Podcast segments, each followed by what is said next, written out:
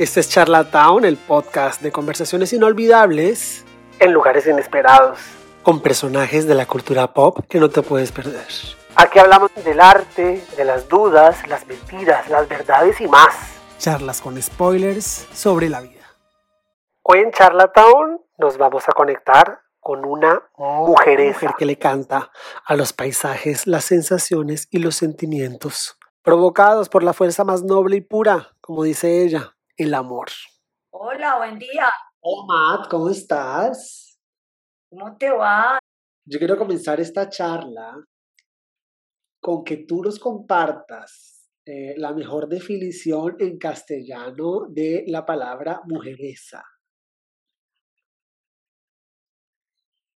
Está súper buena la pregunta porque resulta que yo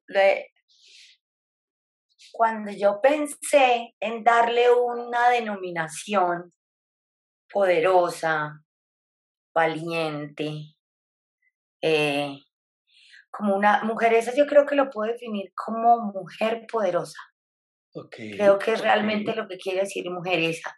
Y eh, como nosotros en Colombia tenemos un, un, término como de berraquera, como de, ¿sí? Como de mm, eh, machaza, decían por allá en Santander, una mujer machaza, algo así. Entonces como que todos esos términos se unieron en mi mente y yo dije, mujer mujeraza, no queda bonito, mujer mujeresa, mujer mujeresta. Y entonces dije, listo, así se va a llamar la canción, pero es, es, es un término que reúne valentía, fuerza, belleza, poder. Eso es. Así lo puedo definir. ¿Qué tan mujeresa eres tú? Pues creo que mucho. Yo creo que mucho porque, pues por el, la profesión que elegí o que me eligió, que decidí tener, que es la música, la industria de la música, es un, es un ámbito para gente muy berraca, ahora sí, como dice la palabra, en todo sentido. Porque es una carrera que, que, sí, que te implica muchos retos, mucho esfuerzo, mucho sacrificio y bueno, nada, no hay nada escrito además, ¿no? Total. Siempre lo he dicho, sí, como que hay otros, otros, otros oficios donde tú como que, como que ves claro un camino y como que sabes qué tienes que hacer. Pero yo pienso que en la música es, a cada artista le ha tocado como como abrirse paso en, como para llegar a, y más con estos cambios de, de la industria que ha habido en tan poco tiempo, ¿no? Oye, la más una pregunta que siempre se me siempre me pasa por la cabeza y no he tenido casi chances de hacerla y es que la industria cambia un montón, pero desde el punto de vista del artista, los que han vivido esta transición, eh, ¿la gente en la industria sigue siendo la misma o también ha cambiado como ha cambiado la industria? Sí, creo que, creo que todo va cambiando y la industria de la música no se queda fuera. De hecho, creo que es lo que más ha cambiado en tan poco tiempo. Y yo puedo decir que el que no cambie con esos cambios, pues entra como en un shock del futuro. ¿Te acuerdas de ese libro? Claro.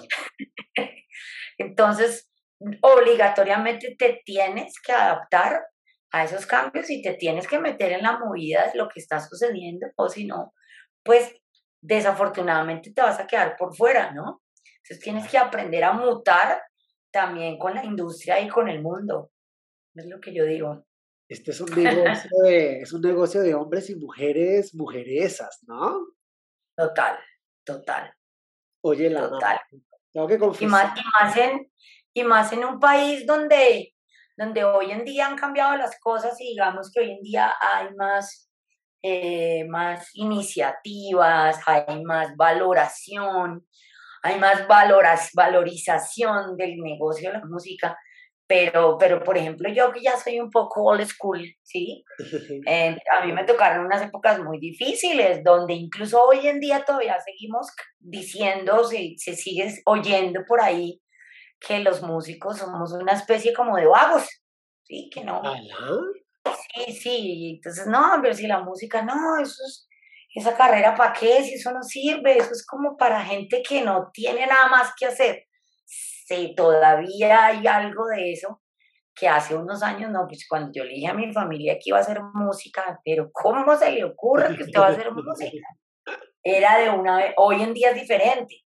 Hoy, hoy, hoy tú tienes tu hijo de 8, 10, 12 años, papi, quiere ser cantante de una. Pero cuando yo empecé hace 20 años, eso era, yo creo que eso era lo peor que le podía pasar a un papá, que un hijo, o una hija, además, una hija le saliera con el cuento que quería ser artista. ¿Por qué crees que está aprendida la vocación artística si es, es un don? Creo que es por, por, por, por creencias, ¿no? Por prejuicios, por creencias, por prejuicios y por dogmas, ¿no? También un poco, eh, tampoco me quiero cometer como, como, en, como en terrenos, pero, pero sí, son prejuicios, son prejuicios que se tienen acerca de, y falta de cultura, falta de información, desafortunadamente. Okay, Creo que de ambas. Increíble es que hasta el más prejuicioso se vuelve loco bailando o cantando en un karaoke esto, ¿no? Sí, increíble porque el poder de la música es algo que trasciende y no solo trasciende en, nivel, en el nivel artístico y estético y energético, sino que eh, la, la, música es parte de la historia de un, de un país, de un pueblo, de un lugar, de un mundo. Entonces creo que, que en Colombia hasta ahora estamos descubriendo eso y gracias a que han cambiado como esos paradigmas frente a lo, lo artístico, es que hoy en día pues tenemos toda esta revolución pues musical y artística que se ve, ¿no? Que se siente, por, por ejemplo, por medio de los estímulos y toda esa relevancia que se le da al arte y a la cultura desde lo institucional, ¿no? Creo que es importante. Oye, la tengo que confesarte que escuché tu EP eh, hace un par de semanas, como que lo puse y me quise alejar del dispositivo para no dejarme llevar de pronto por el impulso casi automático de ver qué sigue. Y se me olvidó que estaba sonando y yo llegó un punto en el que dije, ¿quién está cantando? No sé cómo se, se hizo la producción del disco, pero parecía que estabas cantando en la sala. Estabas sentada ahí cantando. Entonces me acerqué y empecé a ver yo dije, lo chévere de los EPs es un poco lo de los tweets, que en, pocas, en pocos caracteres se logra decir algo muy preciso. Y tu EP, sacando el remix de la playa, parece una carta de amor. ¿Qué querías decir en cuatro canciones, Lamant? Mira que me conmueve profundamente esa sensación que, que tuviste de, de, la escucha de, de, mis, de esos tres temas. Y cuando mencionas que sentiste que estaba en la sala de tu casa, esa era la idea. Y así fue, así fue que lo sentimos y por eso fue que todo nos llevó a, a darle el título, a elegir esas canciones. Y, y lo que yo pretendía, pretendía expresar era eso, como ese sentimiento que, es algo muy íntimo, es algo muy personal lo que está ahí plasmado y quería compartirlo con ustedes y quería eso, como, como transmitir esa emocionalidad y todos esos sentimientos, esas palabras para expresar lo que, lo que estoy viviendo y lo que viví en esos momentos. Y pues qué bueno que, que cumplí como con lo cometido, ¿no? Parece que, parece que si me lo dices tú. si tú lo dices, me parece, no, me conmueve muchísimo, de verdad que me parece súper lindo, porque pues uno siempre lanza sus, su música al, al, al aire, pues como decimos, al, al, mundo, esperando a ver si a la gente le gusta, si no le gusta, si hay aceptación, si no la hay. Y con este comentario que tú haces, pues se suma a los bonitos comentarios de cosas que ha sentido la gente, que eso es lo más lindo de la música, ¿no? Que traspasa lo, lo, lo mental y entonces se le mete a la gente pues adentro en las fibras íntimas y, y vibra con, y vibra porque se identifica, ¿no? De alguna manera con eso que suena, con lo musical, pero también con lo, con la lírica, con, con lo, con, con lo escrito, ¿no? Claro, estamos hablando de mujer mujeresa, la playa, luz sagrada y desnudas, sin contar el mismo la playa. ¿Qué se te ve por fuera? ¿O, es, o, siempre supiste que tu EP serían estas canciones? Pues yo ya tenía una idea, fíjate que como en todo negocio o oficio, uno siempre tiene una planeación como mental, ¿no? Yo soy muy organizada y yo tengo tableros por todos lados, justo, esta no es mi casa y allá atrás tengo un tablero porque siempre me gusta estar como rayando lo que, lo que veo en mi mente, como, como plasmándolo para tenerlo más claro y saber para dónde voy. Y sí, y sí, o sea, Desnudas y Luz Sagrada, Desnudas era la canción más antigua, porque no fueran canciones que se crearon en este momento para este peno. Desnudas fue creada en el 2016, ¿sí? Estaba ahí en remojo porque muchos creadores lo hacemos, es que componemos o componemos, pero uno no va lanzando todo por, muchas razones, sino que va guardando. Hay muchas canciones que nunca, que nunca, que nunca publica, de hecho, y se quedan ahí en, el, en la biblioteca personal. Entonces, Desnudas era la canción más, pues digamos, más antigua. Después Luz Sagrada, que fue mucho más joven, y Mujer Mujeresa fue todavía más joven. Y, pero cuando uno como que siente, yo soy como mucho de, de sentir, ¿ves? De, de lo que me vibra, de lo me he podido conectar de esa manera conmigo mismo, que además también es una cosa muy maravillosa, que no todo es mental, sino como más, más, más de, de, de como lo que siento. Y fue, se vinieron a la cabeza estas tres y, y yo tenía la playa ahí remojo también y dije, yo puedo sacar el remix de la playa, pues como para ponerle un toque ahí como más rumbero, como más discotequero a la Y así fue, se unieron esas tres y, y fíjate que cachi hicieron un match increíble porque sí se produjeron al tiempo, las tres canciones, La Playa, Remix es otro cuento, pero Desnudas, Mujer, Mujeriza y Luz Sagrada se produjeron al tiempo con, un, con ayuda, ¿no? Yo, yo debo, debo mencionar que la mano de Iván Pérez, un, gran amigo venezolano que, que me ayudó a coproducir el, el trabajo, eh, pues también le dio un toque, ¿no? Le dio un toque muy importante. Hay un pico en este EP de gusto personal y es Luz Sagrada. ¿Cómo nació esta canción? Luz Sagrada es muy linda y tiene una historia, tiene una historia curiosa. Mm, yo no sé si tú sabes que yo llegué al, al, Huila, ¿sí? porque pues yo soy bogotana, en este momento estoy en Bogotá, porque vine precisamente a hacer unos shows de la gira, bueno, pero no, no me adelante. Entonces yo llegué al Huila porque mi mamá es tesalense, mi mamá es de un pueblito del Huila que se llama Tesalia, y yo llegué allí y sí, delicioso vivir en un pueblo, pero entonces yo siempre estoy buscando qué hacer. Yo siempre estoy explorando y yo siempre vivo al límite y siempre me gusta tener grupo, banda, trabajo, todo, Y entonces empecé a tocar con un par de chicos de allá de Tesalia. Pues. Encontrar en un pueblo del Huila dos rockeros no era como tan fácil que fuera eso que tocara uno batería y que otro tocara guitarra eléctrica bien. Entonces nos juntamos y montamos un grupito de covers, una banda covers. Nos llamamos Nubes de Selva y en nuestras sesiones de estudio, el guitarrista dijo, estudiemos, hoy no, hoy no ensayemos, hoy estudiemos. Entonces él sacó un círculo armónico muy bonito. Círculo armónico son los acordes que acompañan una canción. Y entonces me gustó, me gustó y yo seguí, yo, yo lo adopté y lo seguí desarrollando y lo seguí desarrollando. Y en ese tiempo me estaba hablando con alguien a distancia. Entonces yo en Tesalia terminé hablando con alguien mucho y se fue ahí formando como una relación muy bonita, como una empatía muy bonita.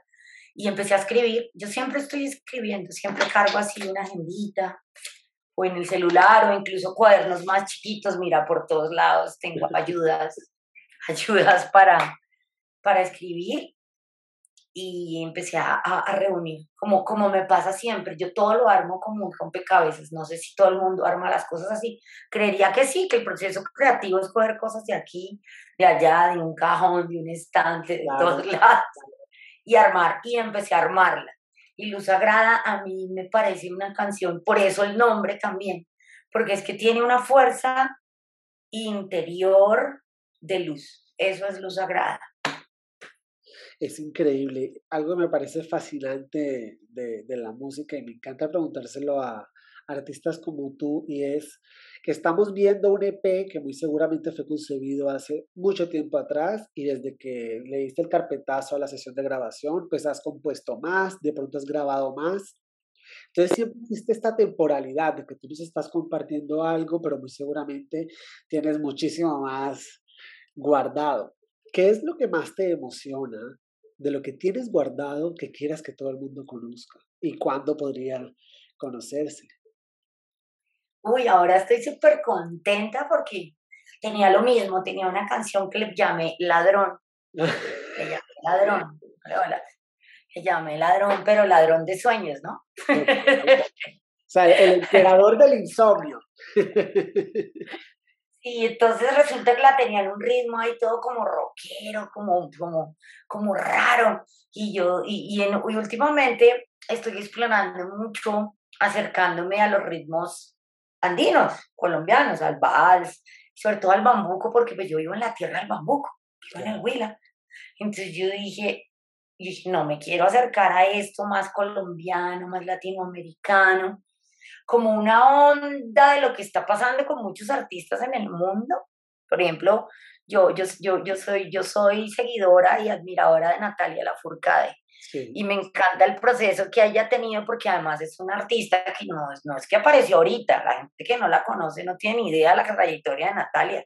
Yo la conozco hace 20 años, que es más o menos el tiempo que yo llevo de carrera, y entonces también ver cómo ella ha, ha, ido evolucionando y lo que está haciendo hoy es maravilloso, es absolutamente hermoso para mi gusto. Entonces, como metiéndome como en esa onda, dije, no, voy a ponerle un ritmo de bambuco. Y sí, el que el bambuco le cachó divino, pero pues un bambuco, digamos, contemporáneo, algo así, como un bambuco pop, porque pues no es bambuco, digamos, tradicional. Entonces estoy súper emocionada con esa canción. Ladrón se llama, súper linda. Y otra que se llama Náufrago.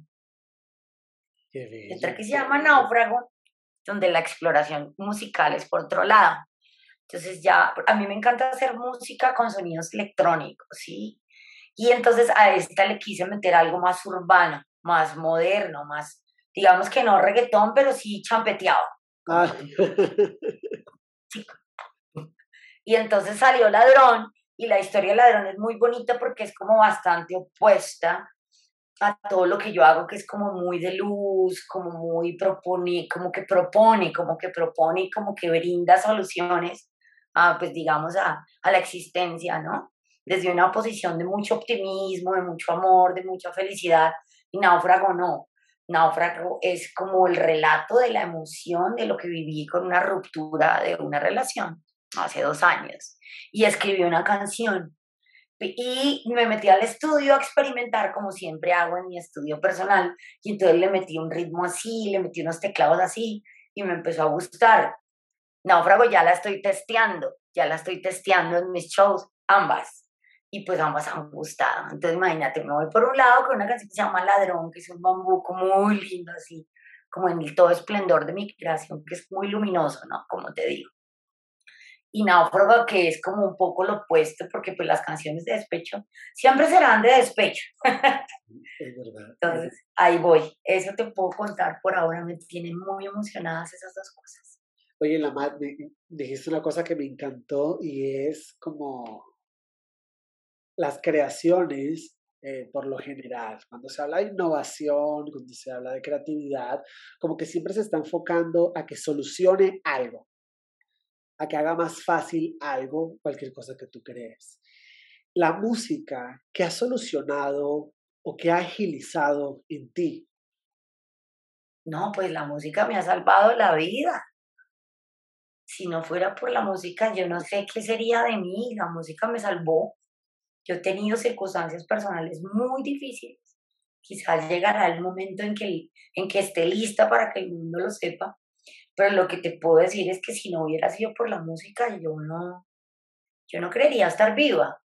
Y si no fuera música, no, no sea, no es como, es como mi esencia, ¿sabes? Y no fue fácil, no fue que yo la encontré a los 10 años y, ay, soy música, o si no, ya hoy la tendría súper clara. y estoy yo he volteado y me he tropezado y como el Rolling Stone, ¿no? Pa, pa, pa. Pero pues definitivamente siempre, siempre la verdad y siempre lo que es es lo que termina siendo, ¿cierto? Todo, las cosas caen por su propio peso y en mi, en mi carrera y en mi trayectoria, en mi camino, pues indudablemente hoy a los 50 años sigo haciendo música, que además para mí es un triunfo total. Em, es muy bonito porque también siento, sin querer dármelas ni presumir de nada, que es un ejemplo para otras mujeres, para los niños, sobre todo para los niños. No sé, quiero comentar un poco. Tengo una escuela de música en, en Tesalia Tuve la fortuna de fundar la Escuela de Música Folclórica de Tesalia, alguien que no es de allá.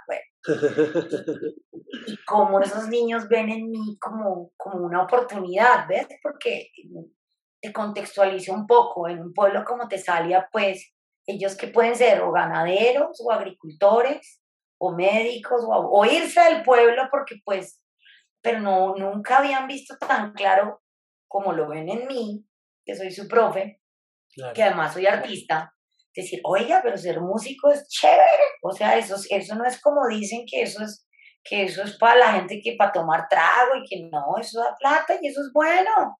Eso es una carrera, eso es una profesión.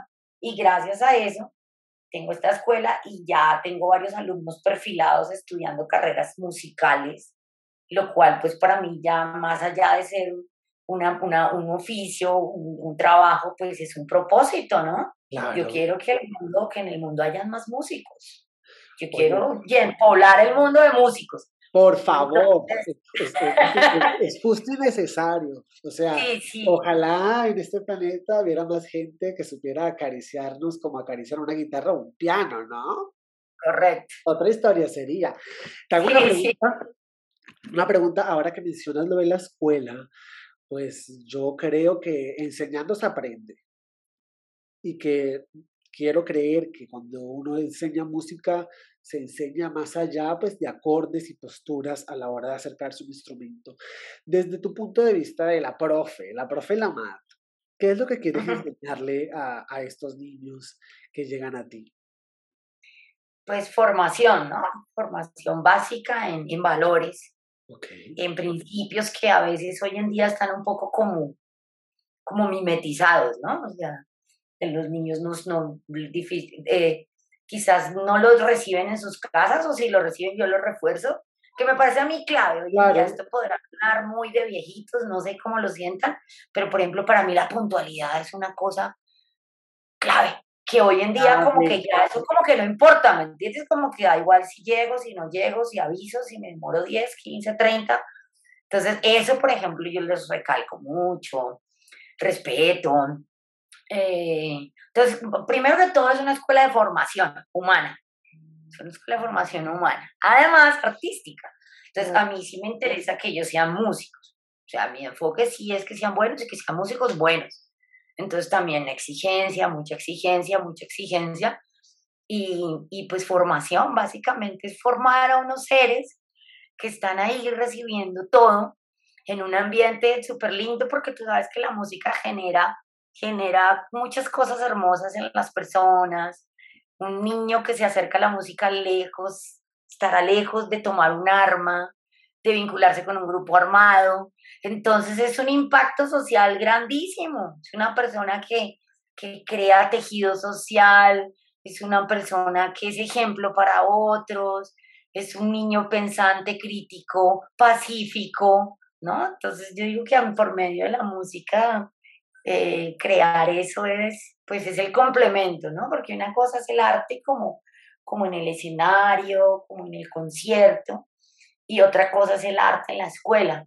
y pues yo, gracias al, a Dios, al universo, a la buena energía, pues yo pues estoy, puedo desarrollar ambos y me le mido a hacer ambas cosas, que eso también es otra locura, otra de mis, de mis extremos, porque yo siempre vivo al límite y es maravilloso, la verdad, es maravilloso algo que decías de tu experiencia era que la música te conectaba con tu centro y yo creo que el ejercicio de, conectarse con su centro es lo que convertiría a la música en una religión, ¿no te parece?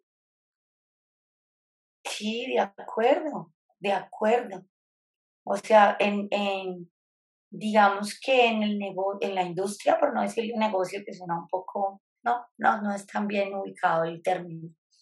En la industria hay de todo, como todo, como cuando tú vas a un supermercado y tú encuentras el estante de carnes, de verduras, de enlatados, ¿sí? Entonces pienso que en la industria musical también hay un panorama de músicos, pero hoy en día, y de creadores, hoy en día hay como, como una tendencia grande, como un género, que son muchos géneros, de personas que se conectan por medio de la música pero es algo más espiritual, como tú dices, más religioso. Que en realidad la música debería ser la religión imperante, pero pilas, esto no lo, esto no puedes publicar porque entonces nos, nos atacan. Oye, la Mac, el tiempo vuela, pero no quisiera acabar esta charla sin un par de cositas. O sea, en tus plataformas digitales hay mucho contenido. ¿Cuáles serían esas cuatro canciones, aparte del EP, que servirían para darle continuidad a esas personas que primero se acercan a tu contenido. Aparte de tu EP, de tu portafolio, de tu repertorio, ¿qué otras le recomendarías a los que te están escuchando? Pues yo diría que más de cuatro, yo diría que siete. Okay. Porque este, este proyecto que es nuevo, que es la MAT, porque desafortunadamente, no sé por qué yo no antes, antes no publicaba yo, lo veía como tan lejano, como que yo no entendía el negocio de la música porque yo vengo haciendo música desde los, desde los noventas. sí, pero no sé por qué nunca, con, con bandas, con bandas muy chéveres, proyectos muy bonitos, casi siempre yo era la autora de los temas, casi todos, podría decir, pero no publicaba. Entonces, digamos que para mostrarles música, pues tendría que yo ponerme a publicar tú o que te sentaras conmigo una tarde o dos días enteros y mostrarte todo lo que he hecho. Digamos que de este nuevo proyecto, la MAT, que es súper joven, porque apenas llevo dos años con la MAT. es, la única, la única dos años, de, dos años que canta y es mujeresa, pues pucha, el tiempo récord. No, no, o sea, esto es un trabajo de 20 años. Ah. Dos años de pandemia, además, Álvaro, porque lo lancé en marzo del 2020 y ¡pum! cae la pandemia. O sea, yo lancé el 6 de marzo y el 20 declararon, y el 20 de marzo declaran ese confinamiento obligatorio y todo, todo eso. Y pues como te voy a confesar algo aquí, yo no tengo ni televisión, o sea, yo no pago cable, yo no veo noticias, yo no tengo ni idea que son. Pues menos las más la más descontextualizada del mundo cuando la pandemia, yo, oh, Dios mío. Bueno, en fin, entonces sería... seas, bendita seas. Sí, sí, sí, soy de los privilegiados que no dependemos de eso. Amén siete temas que son los siete temas de mi nuevo proyecto La Mar. Primero la playa, con el que lancé mi proyecto, que fue un fit con Yoki Barrios, una canción muy linda, me gusta mucho. Pero la pandemia, entonces me metí en mi, en mi estudio y hice un remix de una canción que fue mi primer éxito internacional que se llama Quédate, que tiene infinidad de versiones de música electrónica que si tú entras y lo buscas, Luisa Fer, quédate, porque en esa época, allá en México, me pusieron Luisa Fer y me metieron en un mundo y en un género que yo jamás pensé estar, porque pues yo soy música. Entonces, yo, yo, es más, voy a confesar algo aquí. Yo antes denigraba de la música electrónica. Yo decía, ah, pero hace 20 años. Eso no es música, eso cualquier, cualquier, cualquier tipo ahí, cualquier vieja ahí con un computador hace música. Eso no es ser músico, ser músico es ser músico, en fin. Y mira, terminé pegada en los 40 principales, como en la vida, o sea, por tu boca caer, por tus palabras caerás, mi nueva canción, Naufrago, también hablando un poco de eso, el pez, el pez muere por la boca. Yo que decía que, que esa música era horrible, que la música electrónica Ojalá no me pase lo mismo con el reggaetón. Jesús de Nazaret. bueno, en fin. Y Quédate fue una canción que se me pegó en el 2011 en los 40 principales de México en el número 10 en una versión remix house, techno house, electro house, súper bacanísima, pero toda la estética y todo ese mundo lejísimos de lo que yo soy. Bueno, ahí veo que se nos está acabando el tiempo, entonces no voy a hablar tanto. Entonces, hice un, eh, ahí encerrada en mi casa, hice un remix de Quédate. Yo, yo siento que es como una bachata, como un trap, como una cosa. Todo, todo lo que yo hago está súper fusionado. Yo le meto un montón de elementos. Entonces, Quédate Remake, que es esta, que es la segunda canción. Después hice una canción fabulosa que se llama Por todo el universo. Linda, linda, linda, que está ahí. Es mi tercera canción. Después vinieron las tres nuevas, que son Mujer, Mujer es el sencillo, Desnudas y Luz Sagrada. Ahí van, seis. Y el remix de La Playa, que fue la primera. Ahí está mi recorrido de estos dos años. Hay mucha más música, pero tú sabes que uno debe publicar, uno, cuando uno publica, pues uno tiene que hacerlo con, con toda una estrategia, con todo un objetivo y, y, pues hay que como que concentrarse en, en, menos, en menos cosas de las que uno quisiera que salieran a la luz. Es cierto. La Mat. ¿Cuál es tu canción favorita de Natalia Lafourcade? Un derecho de nacimiento y hasta la raíz. Y por último, la Mat. Si esta charla se pudiera convertir en una canción, ¿cómo se llamaría? Eh, se llamaría como me presentaste el espacio. ¿Cómo me dijiste? ¿Charloteando? Charlatown. charloteando yo le cambié.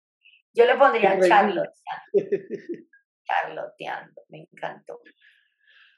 Algo así. La madre. Entre los dos encontraría un, un término y sería una canción muy, muy alegre, muy alegre, muy dinámica. Muy sabrosonga, como tú, como la profe Lamat. Qué honor. Como la profe Lamat, qué honor toda una generación recibiendo pues toda, esta información tan, tan bonita de una persona que tan apasionada como la misma música, ¿no? Yo te quiero agradecer por el tiempo, por el espacio, por la confianza y sobre todo por, por la valentía de compartir esas canciones que dejan ver, si dejan ver una vida. Hay canciones que son como un filtro de los artistas, no dejan ver más allá, pero te lo juro que tu EP es una carta que comienza en mayúscula y acaba en un punto suspensivo. Es súper bonito tu trabajo, la y espero que nos volvamos a encontrar que me sigas contando de todas esas canciones que pareciera que contaras aventuras cada vez que hablas de lo que escribes. Es impresionante, te felicito muchísimo, la Qué orgullo y qué honor conversar contigo, aunque tengamos al Zoom respirándonos en el cuello, pero una felicidad muy grande. que esos tableros estén llenos de proyectos y de cosas bonitas. Así es, así es, hay mucho por hacer. Yo, yo le pido a la vida tiempo, ¿no? Tiempo, tiempo y salud, como Estoy, estoy muy conmovida hasta las lágrimas, te digo. Sí, súper conmovida porque lo que más quiero es tiempo y energía para hacer tantas cosas que quiero hacer por la música, por la cultura y, por los niños, por nuestros niños. Gracias por esa sensibilidad, Lamat, porque las cosas que no se hacen con esa sensibilidad, pues no, no llegan al corazón. Lo del corazón, lo que del corazón sale, al corazón llega. E insisto, espero que nos reencontremos de poderte ver en vivo y gritar, sacar a esa mujeresa, llevarla a la playa desnuda y, sagrada, ¿no? Así es. La Mat, gracias, que tengas un gran día y gracias por este espacio. Gracias a ti, un abrazo enorme y claro que sí nos volvemos a encontrar, seguro que sí. Chao. Así llegamos al final de este episodio. ¿Qué crees? Vienen muchos más que no te los puedes perder. Yo soy Álvaro. Chao.